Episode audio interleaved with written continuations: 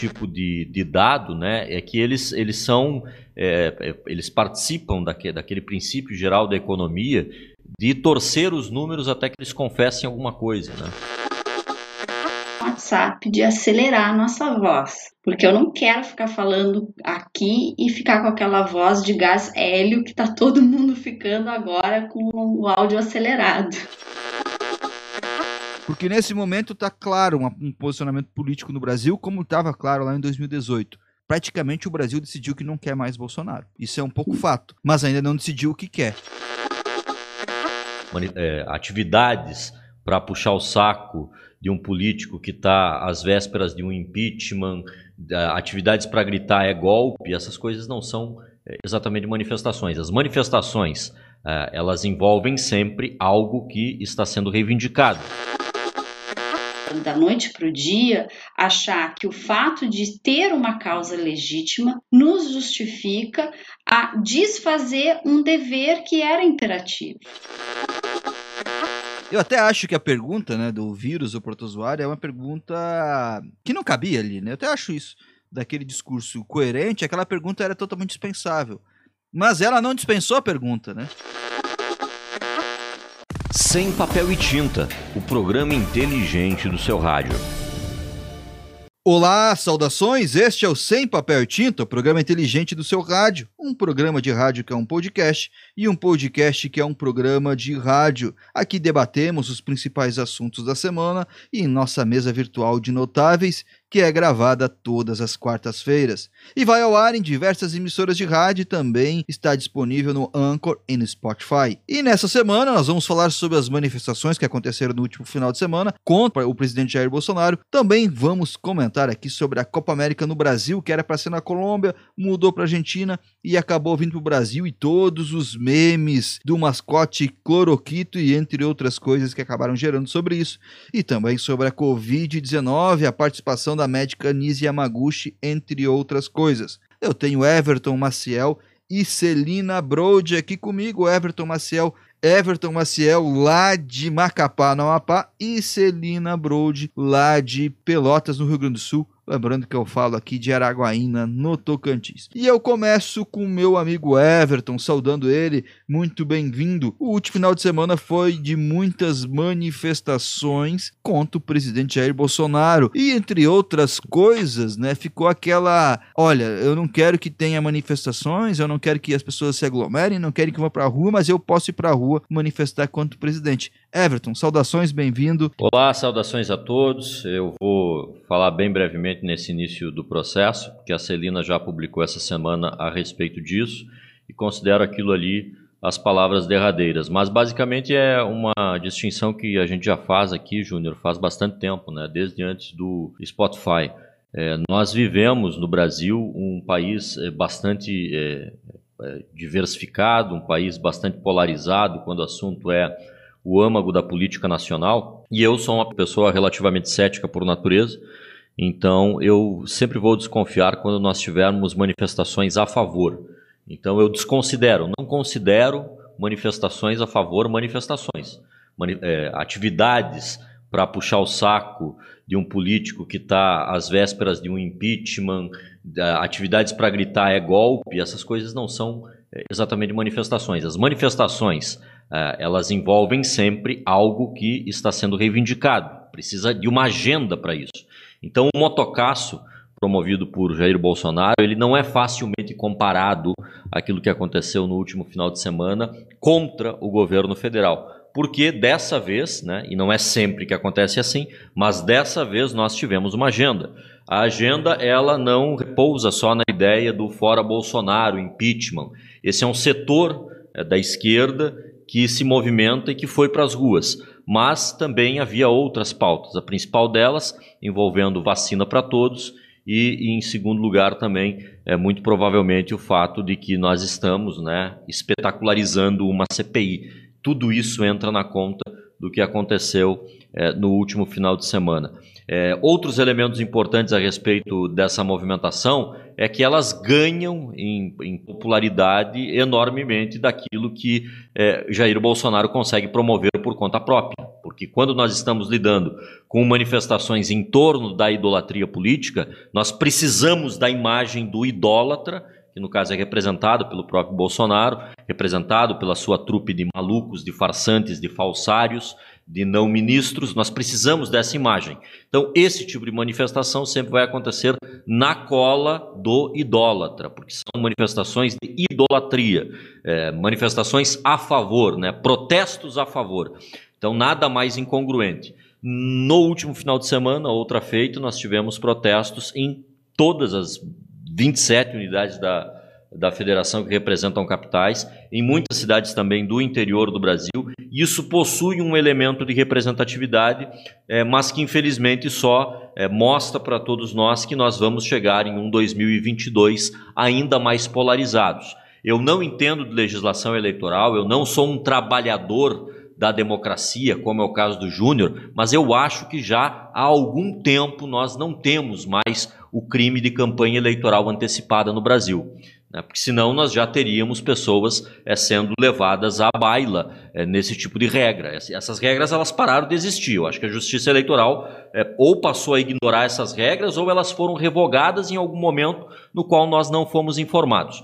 Um outro elemento importante do último final de semana diz respeito também ao elemento da, da, da campanha eleitoral de 22, né? porque o, o principal adversário do atual presidente da República não foi para as ruas para participar das manifestações. Esse foi um recado sério dado por Luiz Inácio Lula da Silva em torno de uma posição que ele vai buscar captar, né?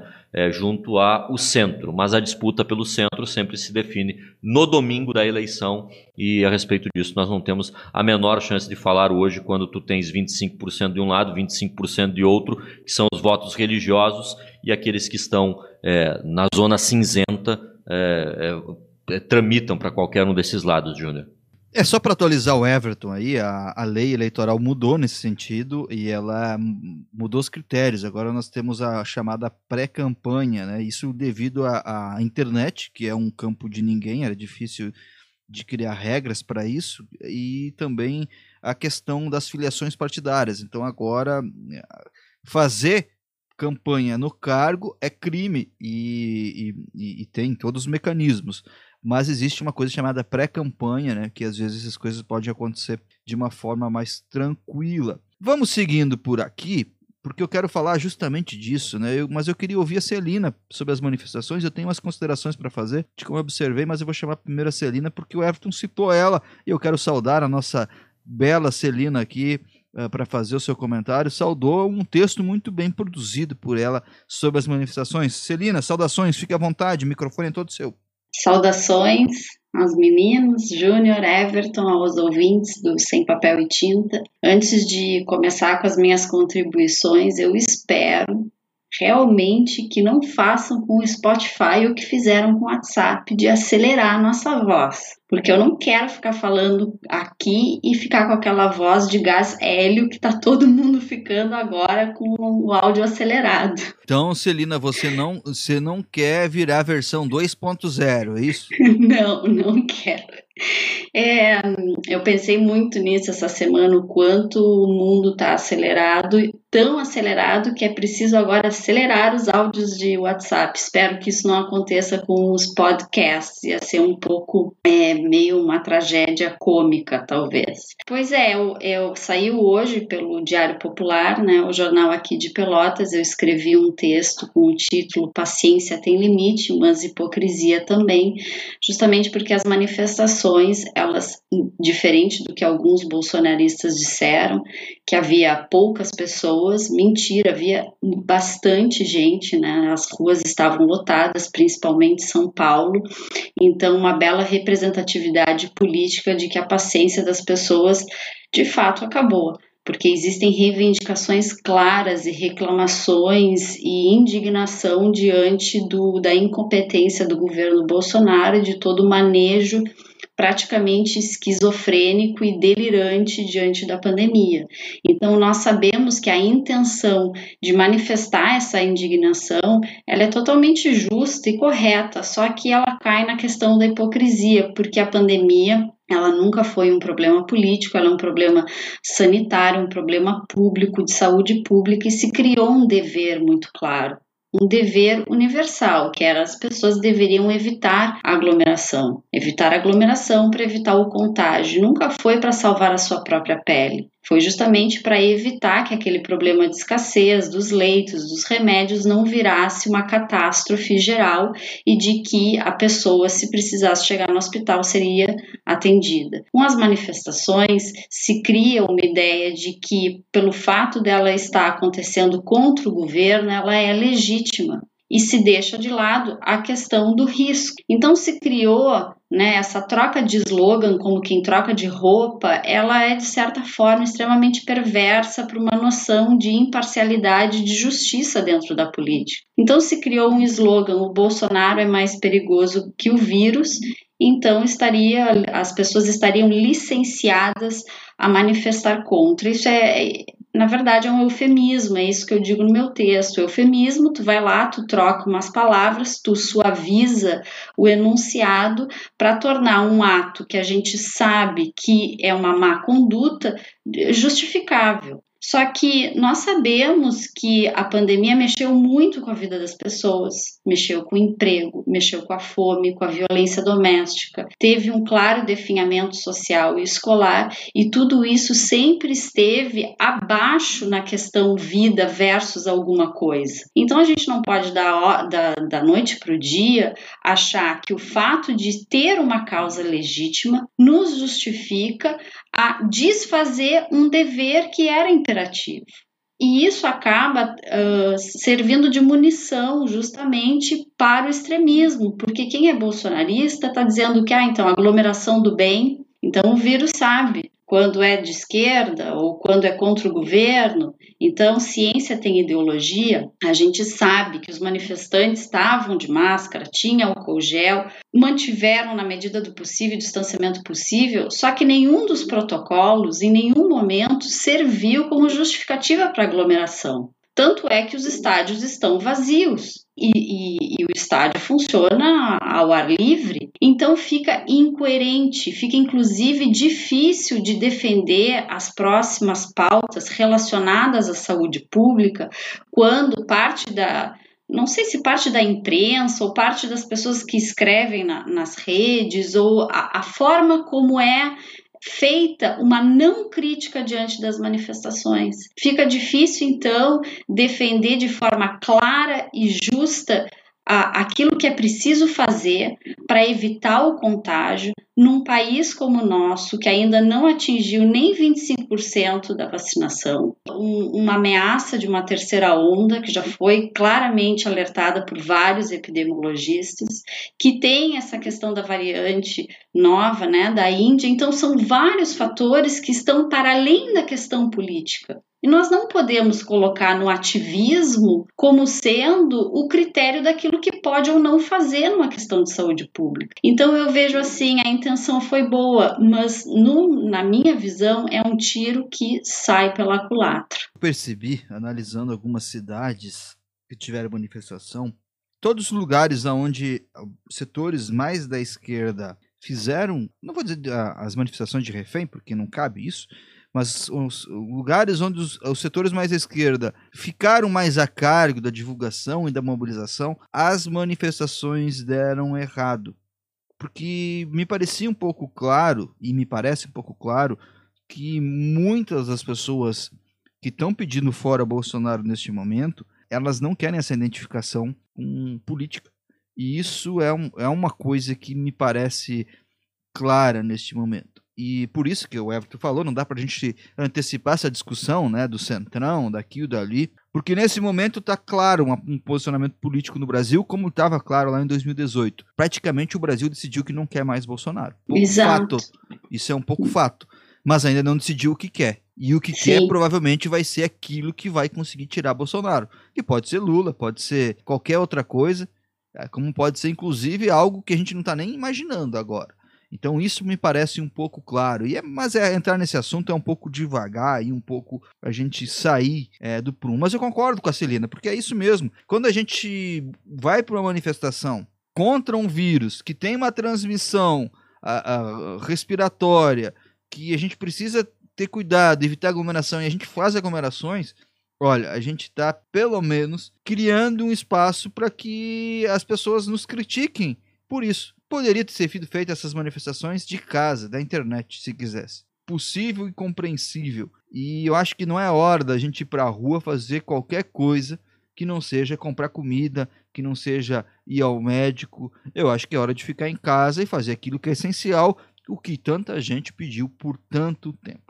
Emendando nisso, eu quero puxar a próxima pauta porque o Brasil decidiu fazer a Copa América. A Colômbia foi refutada, rejeitada por questões políticas, não tinha um clima político para se realizar a competição.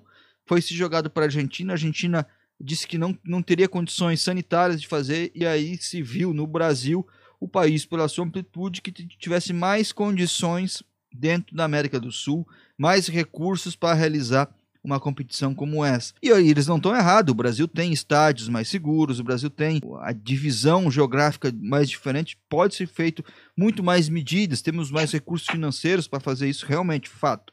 Agora, a pergunta que não quer calar, porque o futebol não parou e não vai parar jogadores de futebol, os clubes têm dívidas, têm contratos que estão em vigor, precisam de certa forma sustentar isso, né? Senão vai quebrar todo mundo. A televisão não vai pagar os contratos se não tiver jogos. Agora a Copa América é uma competição completamente descartável. A Copa América não é algo que tem que acontecer. A Copa América é algo que poderia se falar assim, não, vamos fazer ela daqui 4, 5 anos. Poderia se esperar, porque os jogadores são das seleções. Os contratos desses jogadores quem paga são os clubes. As federações, elas, de certa forma, têm recursos, estão tendo prejuízos, claro, porque estão jogando muitos clubes, mas elas têm como sair. Então, a Copa América era um evento que poderia ser adiável. O mesmo não acontece com os clubes. Eu chamo o Everton para falar um pouco sobre isso, porque aí rolou um monte de memes. Né? Rolou a, a, a Cepa América, a questão do mascote cloroquito, e aí entrou uma questão aí que virou política, e é complicado, né? É, eu não sei se o Brasil poderia dizer que não, que sim, para a Comebol, mas eu acho que a Comebol devia ter falado: não, não, vamos fazer a Copa América, nós não vamos submeter nenhum país esse constrangimento, digamos assim, sanitário. E é isso que faltou, porque eu também entendo um pouco o Bolsonaro, apesar de não concordar com a decisão de aceitar, que fica difícil dizer não, né? Ele vai ter que criar uma narrativa para dizer por que está aceitando. Porque é complicado dizer não é, uma coisa dessas. Everton. Esse exemplo da Copa América, Júnior, ele mais uma vez ele recai sobre esse, essa ausência de dois pesos e duas medidas que a Celina já denuncia há algum tempo, não é? Nós já tivemos aqui no Brasil protestos no estilo não vai ter Copa. Em parte 2013 foi muito isso. Não vai ter Copa. Nós queremos hospitais, nós queremos escolas, nós não queremos estádios de futebol. É, agora, nesse momento, o que nós temos é também um não vai ter Copa, mas é, é do, do, lado contrário, né? É, é, é, a esquerda tacanha, a esquerda burra que se movimenta em torno do não vai ter Copa. É, a, eu gostaria muito e ficaria muito feliz, né, Júnior, se nós transformássemos em meme apenas os elementos é, políticos dessa disputa é, é, e deixássemos de lado os elementos do futebol, é, onde o meme deve estar depositado de fato, né? E, e, como nós transformamos tudo em torcida, nada melhor do que é, um elemento como esse, né, tão representativo para a população brasileira, que é o elemento do futebol, é, para é, se tornar uma boa narrativa é, da nossa política nacional em tempos de pandemia. É uma decisão lamentável, é uma burrice administrativa tremenda, é uma queimação de filme para as sedes né, que muitas vezes os estádios são administrados por empresas, mas é, nós já vimos que nos lugares onde os estádios são administrados é, por municípios ou por governos do estado, é, esses espaços não vão ter cara e coragem para receber uma Copa América. Um outro elemento importante que é balizado nesse aspecto é o fato de que nós estamos falando de uma terceira onda é, de coronavírus, quando na verdade não se trata de uma terceira onda. A gente não pode falar que uma onda passou quando nós continuamos tendo é, mais de 2 mil mortos num dia. Então é, é um tsunami ligado à onda anterior. E nós só passamos a tentar é, aplicar medidas sanitárias mais rígidas envolvendo lockdown, distanciamento social, quando os hospitais estão empilhados, quando as pessoas estão morrendo. A Copa América vai ser mais um pretexto, assim como as manifestações do último final de semana, já havendo mais manifestações agendadas, lembrando disso, próximo dia 19 é, tem é, manifestações agendadas e é importante esse aspecto porque é, vai ser mais um elemento de desculpa para que alguém possa levantar o dedo e dizer simplesmente eu avisei, né? Como, é, como se o eu avisei é, fosse algo que deixasse as pessoas é, é mais confortáveis diante é, dos seus mortos, dos seus entes queridos. Né? É um pouco desse eu avisei né, que também tomou conta né, é, nessa última semana da CPI, porque nós tivemos lá uma médica falando coisas tão óbvias, tão banais, tão pueris e tão, e tão anticientíficas, né? confundindo medicina com ciência a todo momento, que é, o momento para se confirmar uma Copa América não podia ser é, o mais absurdo. Muito bem, esse aqui foi o nosso querido Everton Maciel. A gente vai para um rápido intervalo comercial e voltamos depois com mais Sem Papel e Tinta, falando aqui da CPI da Covid-19. Sem Papel e Tinta, o programa inteligente do seu rádio. Estamos de volta com Sem Papel e Tinta, o podcast que é um programa de rádio e o programa de rádio que é um podcast. E nessa semana nós estamos debatendo aí sobre as manifestações do último final de semana contra o presidente Jair Bolsonaro. Também falamos aqui sobre a Copa América e agora chegou aquele horário que está virando tradicional falarmos sobre a CPI da Covid-19 e teve a participação da médica Nise Yamaguchi nessa semana. O Everton terminou a participação dele no bloco anterior dando uma palhinha aí da CPI. O que me chama a atenção, e a gente falou disso na semana passada, quase o programa todo. Você que está acompanhando pelo Spotify pode voltar lá e ouvir sobre isso. E eu e a Celina debatemos sobre esse assunto, essa confusão médica aí com entre medicina e, e ciência, essa coisa que, que embola as coisas, que confunde as coisas e não se chega a lugar nenhum. Nós vamos falar aqui sobre a CPI, porque a Nise Yamaguchi foi lá, sofreu alguns constrangimentos, teve muita discussão, não é, Celina? Mas o principal, ela que se propôs a ir lá. A Nise Yamaguchi não foi convidada, nós não podemos esquecer desse fato. Ela foi, se colocou à disposição, quis fazer um discurso na CPI e eu acho que ela acabou passando vergonha, principalmente frente ao senador Otto Alencar e outras questões, onde ela não soube responder perguntas básicas de epidemiologia e ficou escancarado o despreparo. Não sei se o despreparo médico, eu não posso opinar, mas ficou escancarado o despreparo dela em ir para uma CPI no Senado Federal para defender uma bandeira. Celina. Pois é, eu assisti alguns trechos né, da Nise e fiquei pensando que ah, quando chegar a, minha, a defesa da, da minha tese, que eu quero estar bem preparada, porque é mais ou menos aquilo ali, né? Tu tens, tu tens uma hipótese né? Uma pergunta que tu vais buscar responder e tens que estar pronto para defender então a tua o teu trabalho. E a Nise mostrou que não estava pronta. Então ela pa parece aquele aluno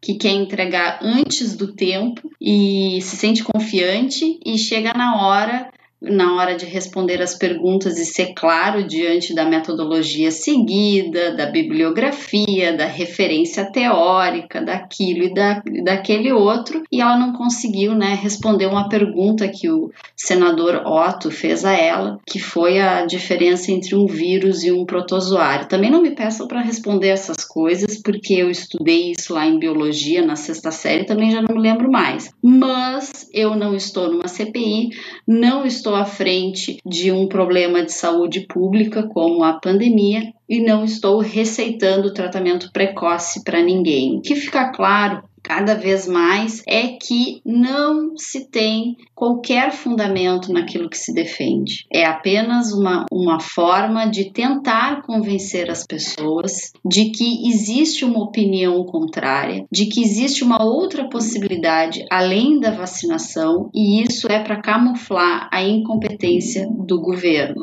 porque dá ideia para as pessoas então que elas poderiam recorrer a uma espécie de tratamento, a uma espécie de ivermectina e que elas então poderiam ir trabalhar normalmente, sair às ruas e o Brasil então não precisa parar. Só que a gente sabe que não, não funciona assim, a ciência não funciona assim. A médica, né, Laura Araújo, com o depoimento dela mostra bastante essa diferença entre um depoimento sem fundamento e o outro depoimento bem embasado, que na verdade já foi comprovada a ineficiência da cloroquina diante dos estudos feitos, né? Estudos cegos, tem que separar em grupos, é todo um controle diante de um problema que, como a gente falou, né, já está engatinhando, se tem pouca coisa e a ciência ela vai sendo construída dessa forma. Eu, eu vou até confessar que em alguns momentos eu senti um pouco de, eu não gosto de usar a palavra pena, mas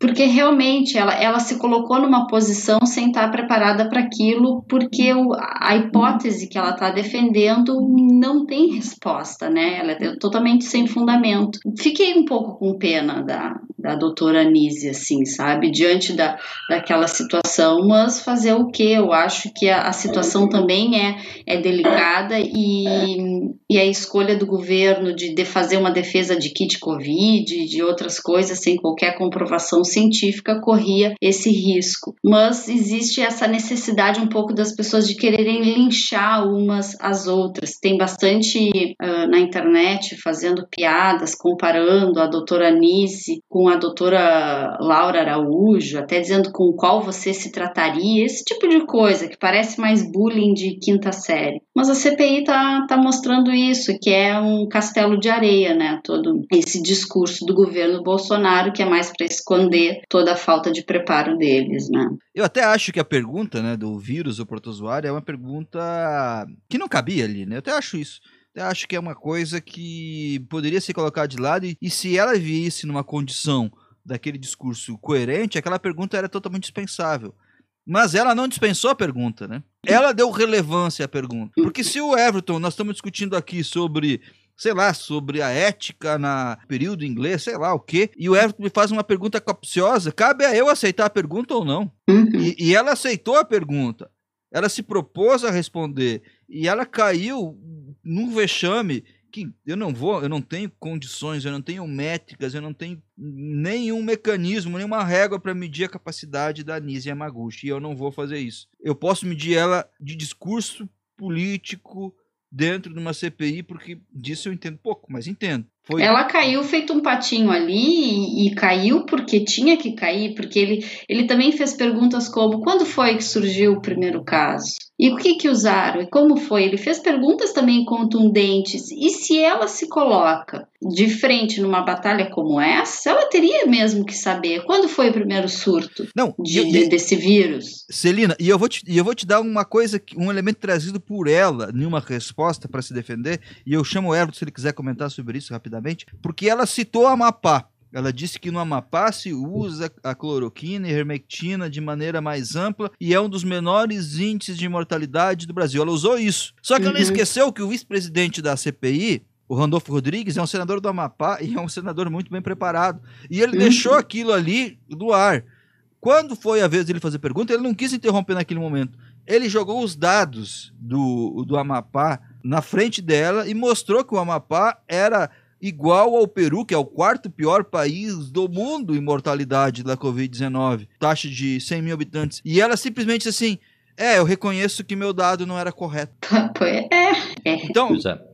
Ela repetiu um dado, Júnior, que é, é, que é utilizado né, nas emissoras de rádio, nas emissoras de TV do Amapá, para que prefeitos, especialmente das duas principais cidades, né, Santana e Macapá, e o governador do estado, Valdez Góes, mintam. O que acontece especificamente com esse tipo de, de dado né, é que eles, eles são, é, é, eles participam daquele, daquele princípio geral da economia de torcer os números até que eles confessem alguma coisa. Né? O estado do Amapá ele possui um índice violentíssimo, o vírus aqui é tão letal quanto em qualquer outro estado, mas é, em parte ex existe um setor muito grande né, da população, existe um setor muito grande da comunidade médica, capitaneado inclusive por lideranças da comunidade médica que fazem parte dos quadros da polícia militar, né? médico mais policial militar, e essa ideia do tratamento precoce ela é uma ideia vendida a balote. Pra, e quanto mais ignorante for o povo, com mais facilidade eles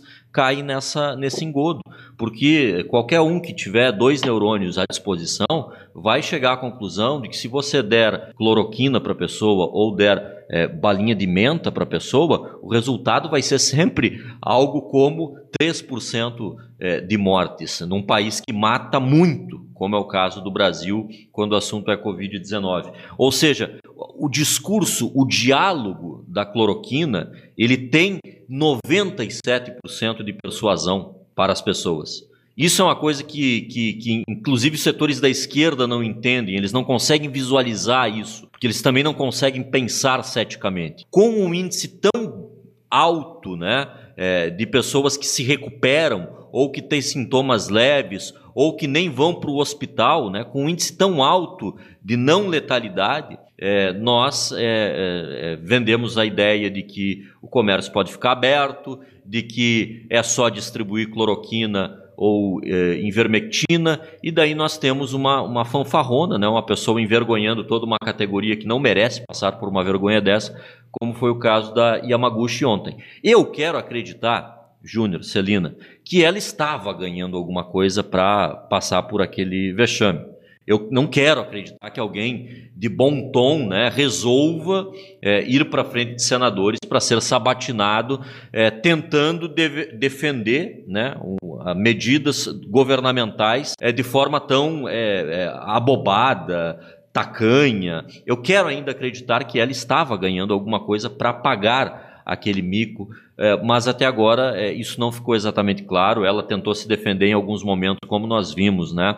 É, ali com, aquele, com aquele verniz do feminismo, verniz do eu sou mulher e vocês passam me interrompendo, essas coisas que nós vemos é, sendo aproveitadas é, por qualquer um dos lados que estão em disputa. Tem outro fator aí estatístico, Everton, que é o seguinte: o número de casos que, e, e mortos e pessoas infectadas com Covid que não são sequer diagnosticados maqueiam qualquer dado. Porque esse meio por cento, esse 1% de menos mortes para cá, para lá, é completamente desmanchável quando se a gente tivesse testagem em número suficiente, diagnóstico em número suficiente. Tem uma pessoa que morreu há 45 dias e foi ontem, foi chegado o diagnóstico dela de Covid-19. Então só isso maqueia qualquer dado no percentual que a gente está falando de 3, 4, 2, 1% de mortos. Celina, suas despedidas, suas considerações finais muito obrigado pela participação. Fique à vontade para se despedir. Então, vou me despedir aqui com um pouquinho de otimismo, né? Porque muito otimismo não faz bem, mas um pouquinho de otimismo da, da solução desse pesadelo que nos atravessa foi o estudo feito com aquela cidade pequenininha. Serrana. E aí o que ficou evidente? Que realmente vacinando a população cai o número de mortes, não tem mais mortes. Inglaterra teve hoje primeiro dia com zero mortes, depois de muito tempo. Inglaterra,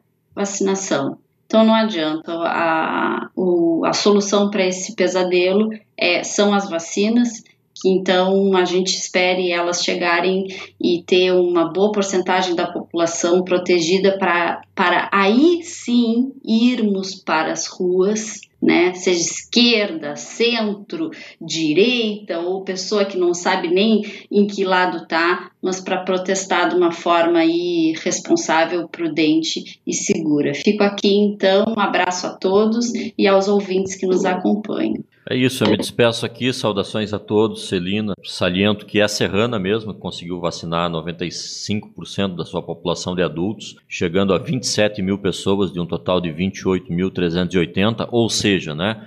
É, para você conseguir fazer uma experiência dessas num país gigante como o Brasil, você precisa ter um município bastante pequeno e que, de certa forma, conseguiu se isolar também é, das suas cidades vizinhas para é, evitar né, o, contágio. E mesmo assim, né, a vida ainda não voltou ao normal lá, vai precisar é, continuar tendo barreiras sanitárias no município, vai precisar continuar o uso de máscara e por aí vai. Eu me despeço, saudações a todos, um beijo no coração, um grande abraço, um forte abraço para os meus colegas, amigos, queridos do Conselho Federal de Medicina. Gostaria de dizer que se Osmar Terra e Nise Yamaguchi continuam tendo registros em Conselho Federal de Medicina ou nos seus conselhos regionais, essa é a prova de que essas autarquias servem para muito pouca coisa ou não servem para absolutamente nada. Beleza, só para salientar do estudo de Serrana, eu conferi aqui, o nome é Serrana mesmo, o Everton tem toda a razão, como sempre, a partir dos 75% da população vacinada começou